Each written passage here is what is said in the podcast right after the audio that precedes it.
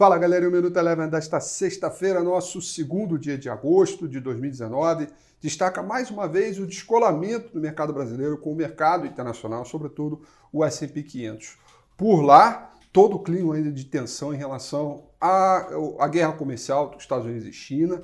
Vale lembrar que quando o Donald Trump anunciou a sobretaxa de 10%, os mercados pela Europa e a Oceania estavam fechados. Então hoje foi o dia de repercutir isso e continuar preocupado em relação ao que vem por aí pela frente. Com isso, o S&P 500 fechou em queda de 0,73%, índice mercado emergente em queda de 1%, e o petróleo, que ontem caiu mais de 8%, hoje recuperando terreno, fechou com alta de 1,37%.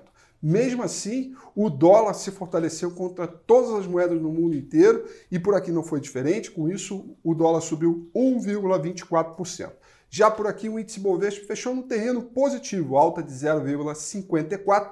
Destaque total para as ações da Petrobras. Petrobras PN fechou com alta de 3,59%. Lembrando que ontem foi o resultado dela, o mercado interpretou aí com o resultado de neutro para positivo. Recupera também terreno, já que Petrobras vem caindo muito forte nos últimos dias, e combinou também com a alta do petróleo, tudo isso fez com que fechasse com, com, com, esse bom humor, além de outras empresas, principalmente o segmento doméstico, empresas de consumo e varejo também ganharam um pouco mais de terreno, o suficiente para manter o Ibovespa no terreno positivo.